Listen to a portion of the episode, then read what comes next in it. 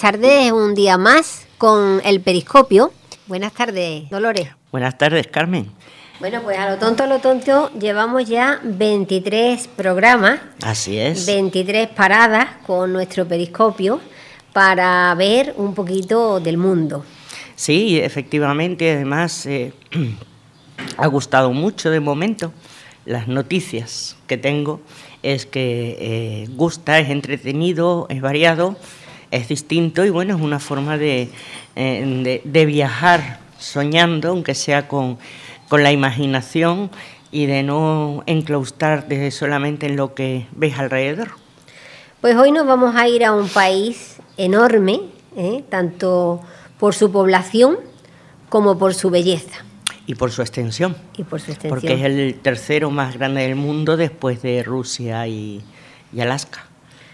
Así que nos vamos nada más y nada menos que a China. A China. Uno de estos países, bueno, es un país con una cultura, cultura milenaria, eh, con muchísimas eh, eh, grandes cosas para ver porque bueno, al ser milenario pues tiene, tenemos muchas cosas que ver en China, aunque pues como siempre decimos, a través del periscopio algunas se nos pierden, pero, pero llegará el día en que salgamos del periscopio y nos demos un paseo para volverlo a decir desde, desde dentro lo que, lo que hemos visto. Es una nación, como todo el mundo sabe, que es sumamente poblada, tiene una población enorme, eh, pero mm, tiene eh, praderas, tiene desiertos, montañas, lagos, ríos y más de 14.000 kilómetros de costa, que se dice muy rápido, como, como para ir a darse un paseo, ¿no, Carmen? Y cuando vuelves después de los 14.000, no te conoce, vamos. es un país curioso que tiene pues muchas muchas bellezas, muchas bellezas. La capital es Pekín, como casi todo el mundo sabe, y es una capital que tiene una mezcla de arquitectura moderna con, como, eh, con sitios históricos, se mezcla la, la modernidad con la historia. Entre los sitios históricos está el complejo de la ciudad prohibida y la plaza de Tiananmen que son sitios históricos, pero mezclados con, la modernidad. Eh, eso eh, bueno, eso de la, ciudad prohibida es que no estaba abierto para, la población en general. ¿no? así es, así es. Sabemos que eh, años, miles de años y cientos de años atrás, pues eh, China pues eran eh, las dinastías chinas, los emperadores y bueno, pues había sus sitios reservados que la, el resto de la población pues no podían ni entrar. Ni entrar ahí. Bueno, y también tenemos Xi'an, ¿no? Con esos 8.000 figuras de terracota sí, eso, que se encontraron. Lo, tenía yo para, para hablarlo de las curiosidades. Grandioso, ¿no? Sí, es tremendo, tremendo, porque son eh, unos guerreros de terracota que lo encontraron unos agricultores por casualidad, porque estaban haciendo un pozo.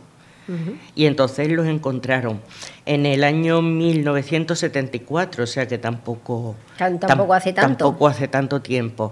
Esto eh, lo mandó a hacer un emperador que era eh, Huang. Este emperador mandó a hacer en tamaño natural más de 8.000 figuras de guerreros en, terracota. Y, con sus carruajes, con todo, todo, el ejército. Y todo eso mandó a enterrarlo. Pero eso te iba a decir yo, eh, eso se descubre que está debajo de tierra, eh, ¿cómo pueden ocultar ese volumen tan grandioso de, objetos, ¿no? Pues, pues, fíjate, y todo comenzó siendo un pozo por los agricultores, pero es que es tremendo porque todo el ser tamaño natural, imagínate tú, eso tiene que ser cientos de hectáreas. vamos, un ejército entero ahí, porque dice que tenían no solamente los soldados, sino los carruajes, caballos, todo. Y los soldados están en formación de guerra. O sea, es como, es que yo no sé ni cómo describir esto porque si se hubiese eh, em, descubierto o estuviese al aire libre desde un principio, puedes entenderlo, pues un mausoleo, una eh, obra de arte como, como tantas otras, pero bajo tierra, no sé, no sé este emperador qué pensaba que iba a pasar, tenía eso que lo iba a Exactamente, es interesantísimo. Y hoy en día está considerada como la octava maravilla del mundo, o sea que es súper recomendable ir y mirar esa es, esa atracción, esa, ese arte, vamos, tan maravilloso que, que es esto. Bueno, y eso en la ciudad de Xi'an también está la ruta de la seda y, y también pues un barrio musulmán, ¿no? que dice que bueno pues parece que estás en Marruecos en vez de estar en, en la propia China. Yo creo que en, en, yo creo que en todos los países del mundo hay una zona que eh, te trasladas de un, de un país a otro porque en, en, cuántos sitios, en cuántos países no está el, el, el, pueblo chino, la ciudad china, el centro chino, uh -huh. eh, o eh, lo de los latinos, o siempre uh -huh. hay un algo que Hombre, yo... cuando vemos en las películas, pues Chinatown, ¿no? Chinatown. Eh, es... parece que estamos en China, porque es, se ven los letreros, las calles, la gente, no los es, comercios. Exactamente, todo. es que yo conozco Chinatown en Estados Unidos y hay varios en varias zonas y, y es que es así, es que cambias de mundo, uh -huh. totalmente. Es muy interesante y bueno, pues eh, ya iremos diciendo más sitios donde se puede ir por ejemplo, hay otra ciudad también muy interesante para visitar que es Shanghái, que esa es, es, más conocida, digamos, a nivel de turístico. Es una ciudad, es un centro, un centro financiero global, pero que está rodeado y lleno de rascacielos, o sea que no tiene nada que ver uh -huh. con, con otros, otros sitios que es, es la China milenaria sin tocar. Claro. Que está... Pero también en Shanghái existen, pues, por ejemplo, los jardines de Yuyuan, que son del siglo XVI, sí. que también conviven con esa modernidad y este centro financiero de, de la actualidad. Así es, uh -huh. así es. Eh, bueno, otra de las cosas eh, que tiene es eh, la Gran Muralla China. Quien bueno, no la hablar muralla. de la Gran Muralla China, ¿no? que, que es otra como para darse un paseíto. Sí, este, sí. Tiene 22.000 kilómetros, algo más nada. de 22.000 kilómetros.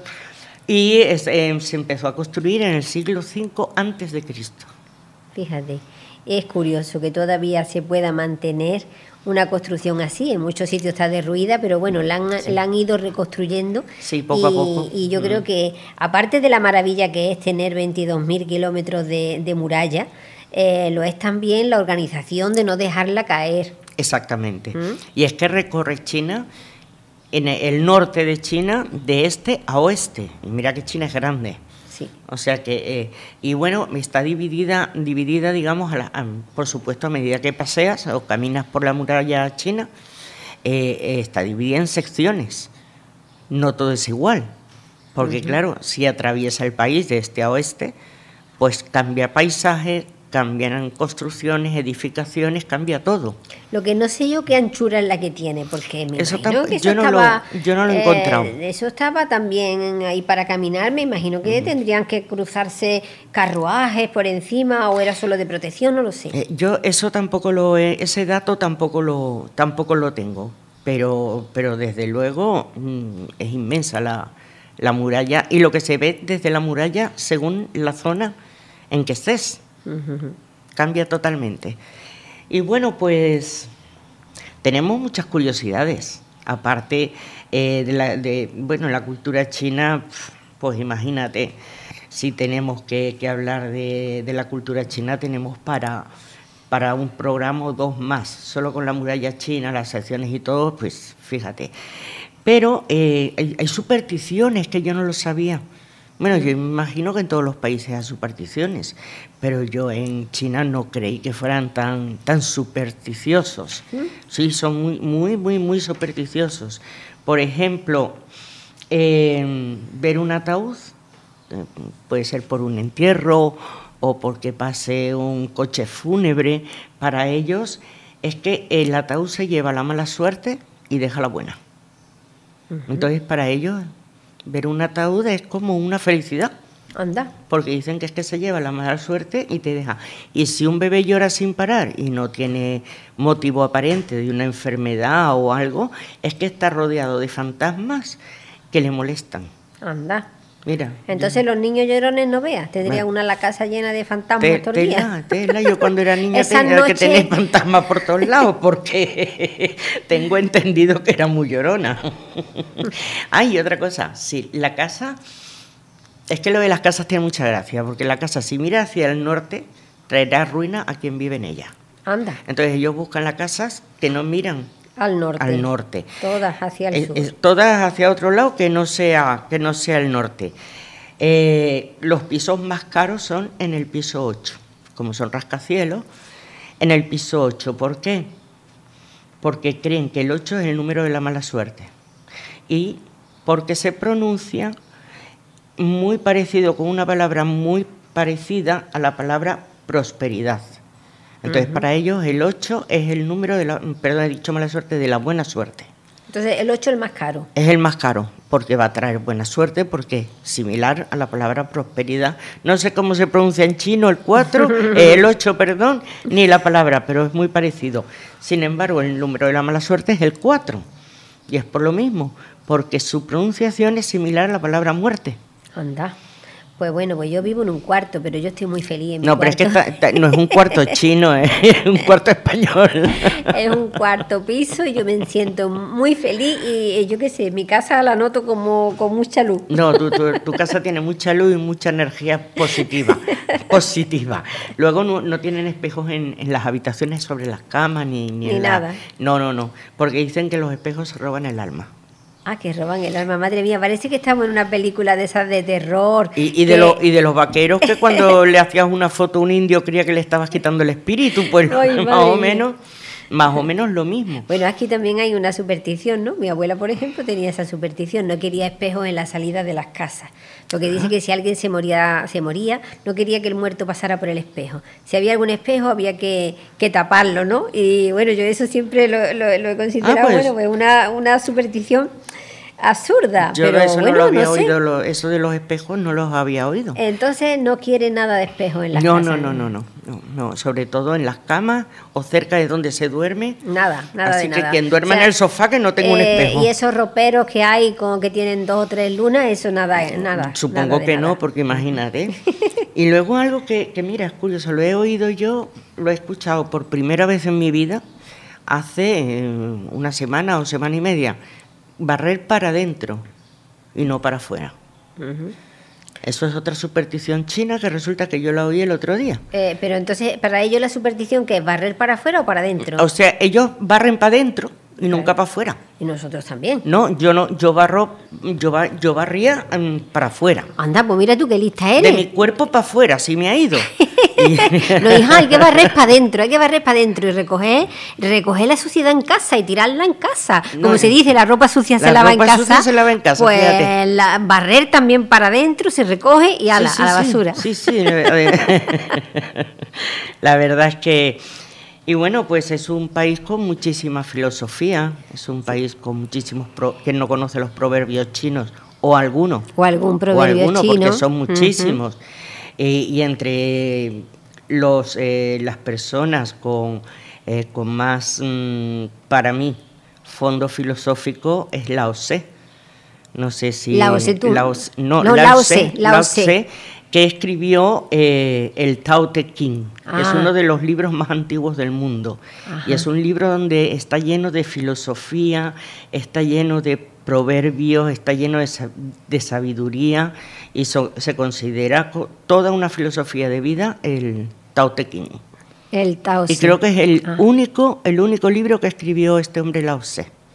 Pues mira, qué, inteligencia que todavía perdura, ¿no? Porque si es de los primeros que se escribieron. No, y yo lo he leído y lo tengo en casa. ¿Lo tienes en casa? Lo tengo, bueno, en casa, entre comillas, lo tengo. sí, pero es un libro estupendo y, no, no, mucha gente lo ha leído y no mucha gente lo conoce. Es muy bonito. Bueno, pues ahora vamos a hacer un, alto en la filosofía para, para, ver la música, ¿no? Vamos a escuchar unos minutos uh, musicales y, después seguimos hablando de filosofía.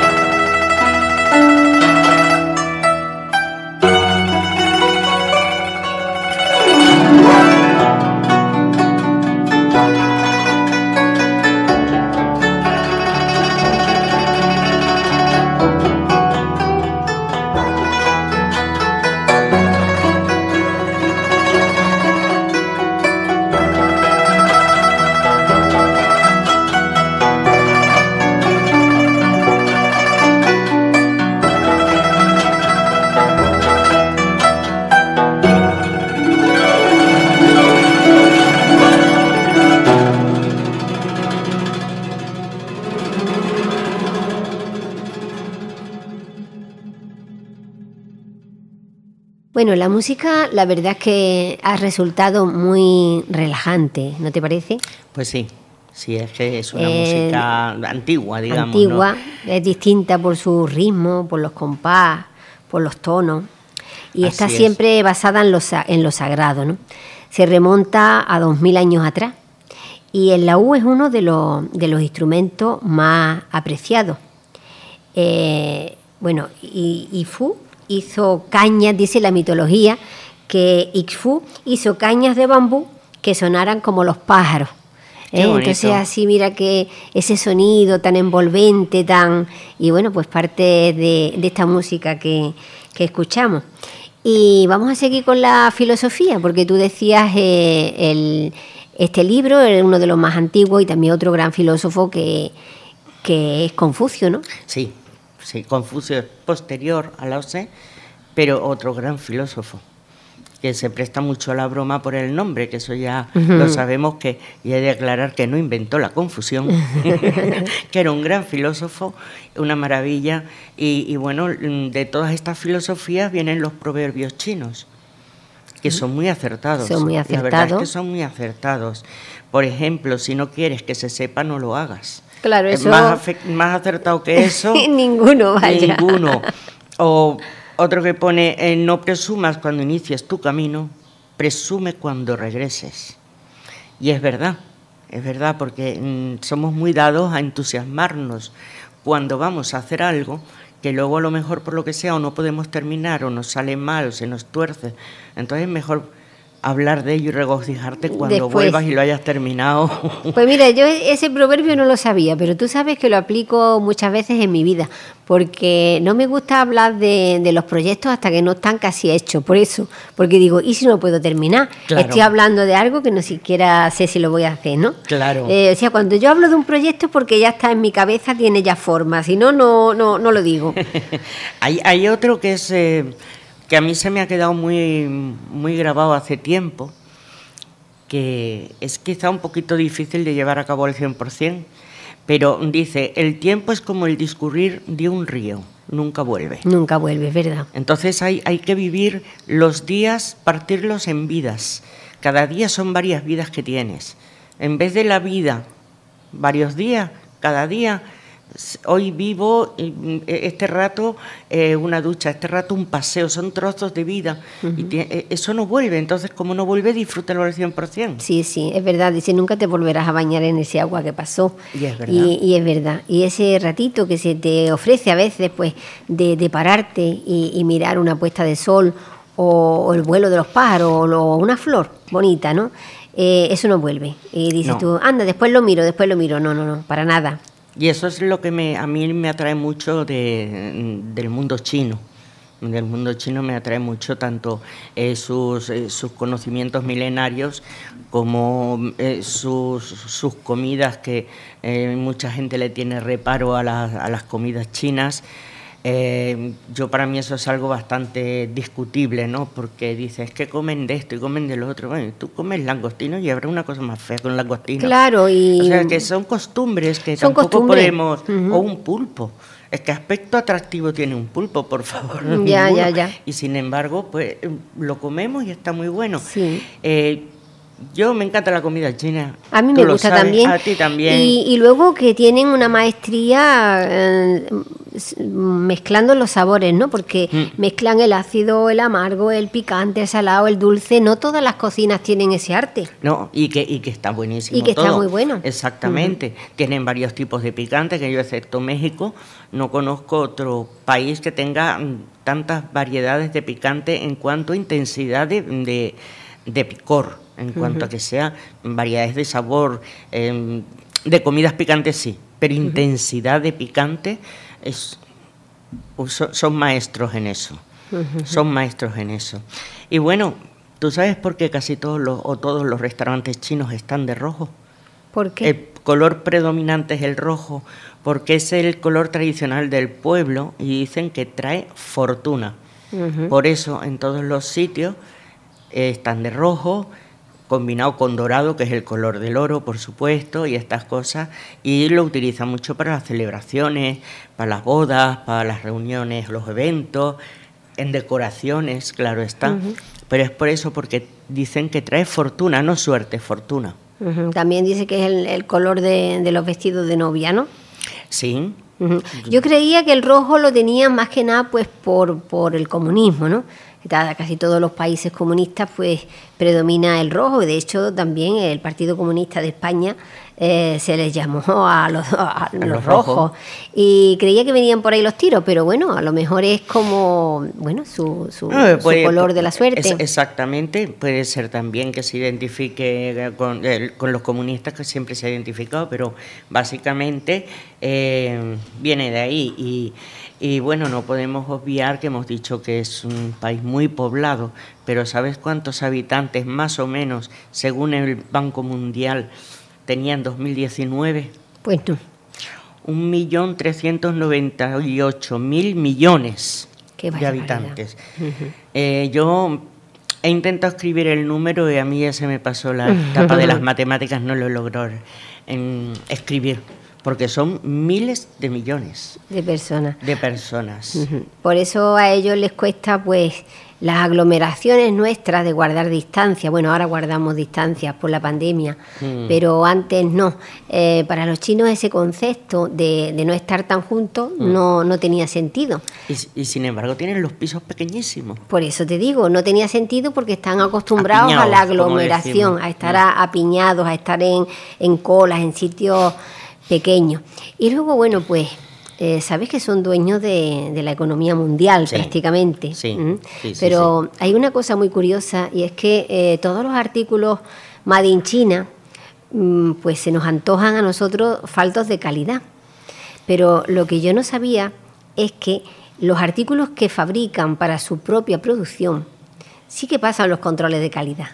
lo que pasa es que todo lo que se exporta está hecho como lo demandan, con, esa, con esas prisas y, que son chinos, no tontos. Y poco, y, poco, poco presupuesto, digamos, para los trabajadores. Claro. Y ahí radica la falta de calidad. La falta de calidad, porque para ellos sí tienen muy buena calidad.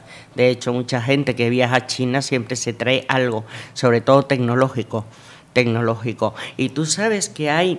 Eh, y la porcelana china. Ah, la porcelana china, que es preciosa. Ahora vas a una tienda y te encuentras ahí unos mazocotes de tazas, pero ¿qué va? La porcelana china ha sido famosa precisamente por su finura. Pero tú, yo no sé si te has dado cuenta que hace ya desde hace unos años, en vez de Made in China, pone Made in Taiwán. Sí, mm. también. Antes era Made in China más común.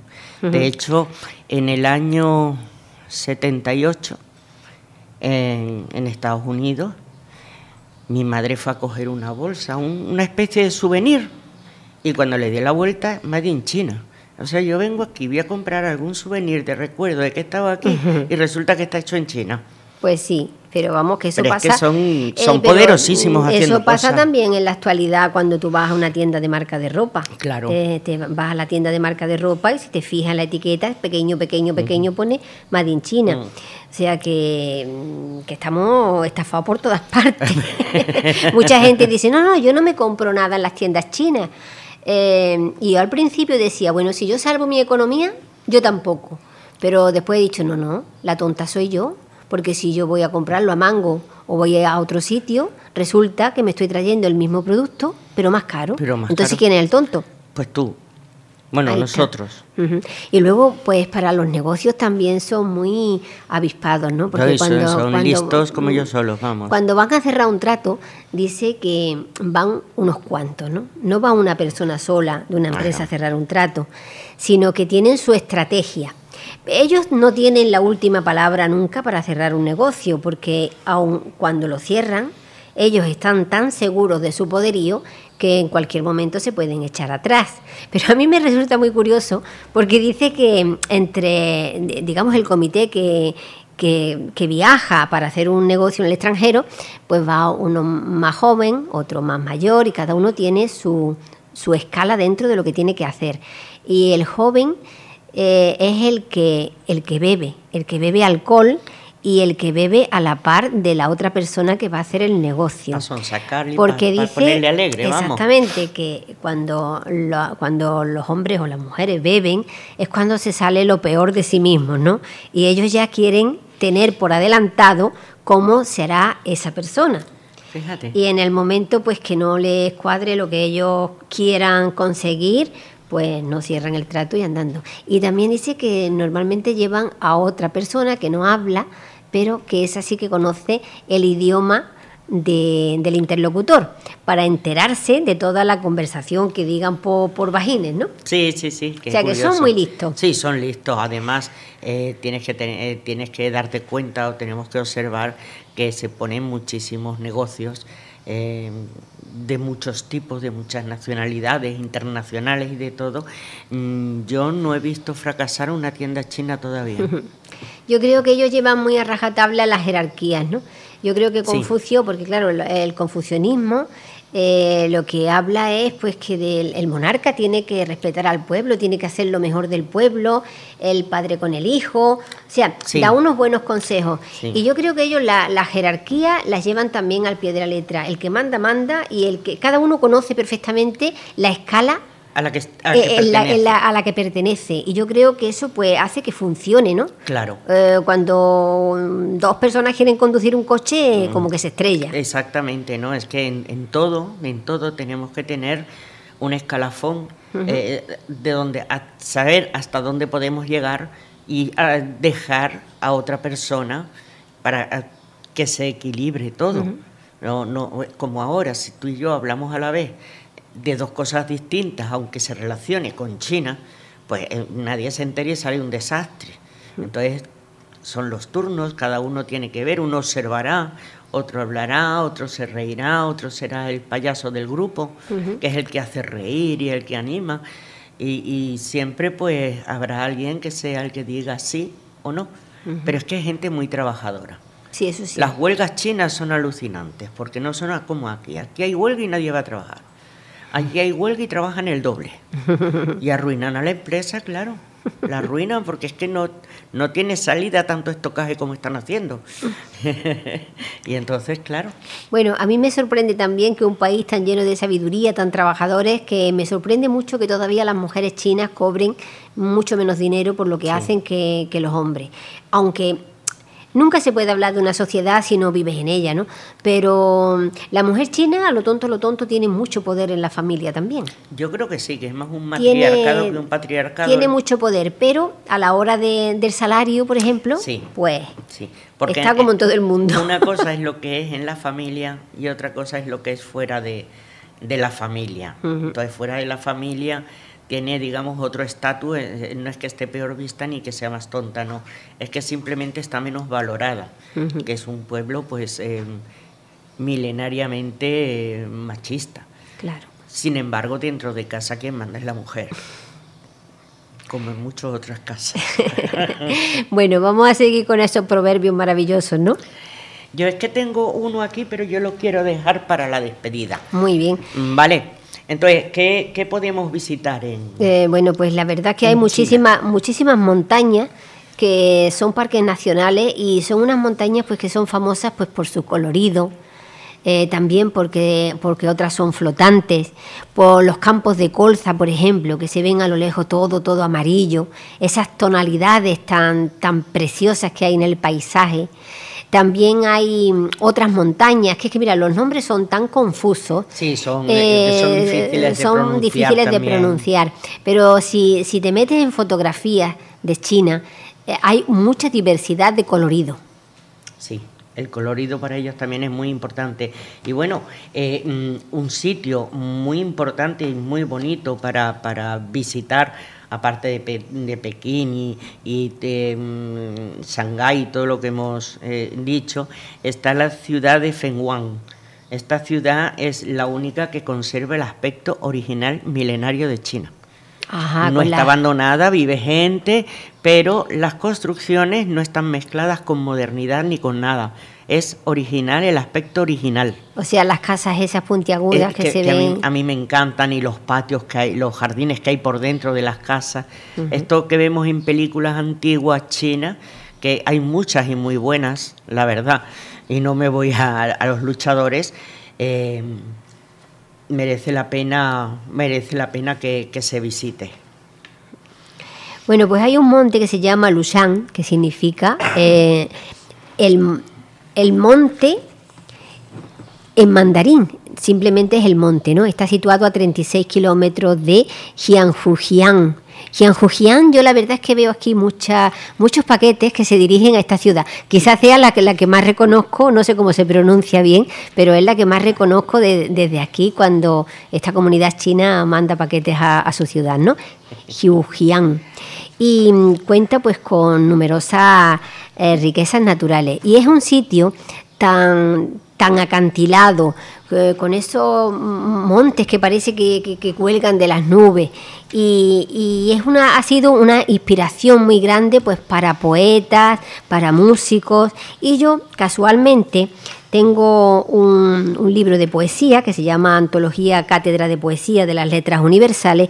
Y aquí hay un, poema. Entonces, viendo las fotografías de, esa ciudad, de ese, monte, ¿eh? porque es impresionante. Si, si, habéis visto la película Avatar, eh, se podéis imaginar lo que estoy hablando, ¿no? Parece que son eh, montañas que surgen de la, de la niebla, parece que caen de las nubes en vez de estar hacia arriba. Pues, sí, bueno, es que está el Parque Nacional de Zhangjiajie, el que tú dices, y también le llaman Parque Avatar porque mm, sirvió de escenario para la película. Para la película. Por eso se parece tanto. Sí, pero este no es el mismo parque, este es el este Lucian. Ah, pero, pero, mm, pero si te el otro parece que está también como isla flotante hmm. y este es que parece que ya directamente desde las nubes bajan las montañas porque claro como están tan altas pues se ve de una manera espectacular y mira en este libro de, de poesía pues hay un poema escrito entre 1701 y 762 por Li Ban Liu. Y, dice así, contemplando la cascada de la montaña Lusán. Y el poema, es que el poema eh, lo, lo dice tal como tú lo ves en la fotografía. Y dice así, el sol enciende el pico de incenciario, que exhala un vapor violáceo. Lejos una cascada cuelga de la montaña. En un vertiginoso vuelo rueda mil pies hacia abajo. ¿Estará la Vía Láctea cayendo de lo más alto del cielo? O sea, fíjate la visión que tuvo el poeta eh, ya en esos tiempos sin la tecnología que tenemos hoy. Porque claro, hoy pues con, con las fotografías, con los drones, con todo, podemos ver la montaña desde todos los, desde todos los ángulos. Sí, hoy con los drones ya está desde arriba sin subir. Pero sin embargo, el poeta mira cómo lo, cómo, cómo lo dice, ¿no? ¿Será que la Vía Láctea se está cayendo del cielo? Fíjate qué bonito. Qué bonito. La verdad es que sí. Y bueno, hablando de hablando de, de electrónica, Tú sabes que hay, un, hay eh, academias y, centros para desintoxicarse o desengancharse de Internet. ¿Ah, sí? Sí. Oye, pues eso habría que, eh, tenías que poner aquí unas cabinas, sobre todo para los niños, ¿no? Tenían que poner porque de verdad eh, están con el Internet que ya mm, son muy pequeños los niños cuando ya te están pidiendo el móvil, el móvil. Pues sí, hay sitios especializados para que los jóvenes, porque ha habido una enfermedad que es, es que no salen de la habitación absolutamente para nada, solo para el cuarto de baño y vuelven y comen y cenan y todo con internet, internet, internet. Y eso pues llega a ser un, una enfermedad, por supuesto, una droga más. Sí, sí. Entonces eh, hay sitios donde, em, los mm, centros donde los meten para desengancharse de Internet. Bueno, también hay que decir que mira que si el centro de, arte ha estado, pues en épocas ha estado en Francia, ¿no? Que era la, eh, en París, era la, la, cuna del arte a principios del siglo XX, mm. ahora lo es Nueva York, pero no olvidemos que también China tiene el distrito 798, que está en una fábrica abandonada y que allí ahora se dan también cita multitud de artistas para exponer su arte. O sea que, que pronto va a dar que hablar también el distrito 798, porque lo mismo que Nueva York y París, pues también formará parte de, la historia del arte. Pues sí, porque quieras que no, el arte, aunque sea en pequeñas dosis, eh, va calando, va calando y al final la gente termina por, por admirar el arte. Y China tiene mucho arte que enseñar y por supuesto mm, pues merece la pena también que la gente vaya y muestre su arte allí para que conozcan también el arte occidental, como llamamos en general nosotros, ¿no? Bueno, también hay otro, un, pueblo, no sé si sería este, no te quiero pisar tampoco el proverbio que tienes para el final. No, sé no si se refiere, no se refiere a ningún pueblo. A ningún pueblo. bueno, pues aquí sí se refiere a un pueblo que se llama, no sé cómo se pronunciará, pero su Suogun, Suogun, Será o Bueno, el caso es que eh, dice que en el cielo está el paraíso y en la tierra está Suogun. Y por lo visto, pues una es como unos canales y por esos canales pues pasan unos puentes y hay unas casas de esas clásicas con, los tejados antiguos y claro pues ahí están las flores de loto, eh, las garzas, eh, todo un paraíso, ¿no? Digamos que esa es la estampa, la estampa que, guardamos todos en la cabeza de, China, de, la antigua China. De la antigua China que en, en esa ciudad que te he dicho yo eh, que no hay que dejar de, visitar eh, Fenghuang, que es el que tiene ese aspecto ese aspecto original de, lo que era la antigüedad. Exactamente de la antigüedad china. Y bueno, mm, hay muchísimas cosas. Y los campos de arroz. Los campos de arroz se ven unas, unas imágenes con esos bancales eh, yo no sé cómo, cómo conservan el agua eh, eh, en esas terrazas, ¿no?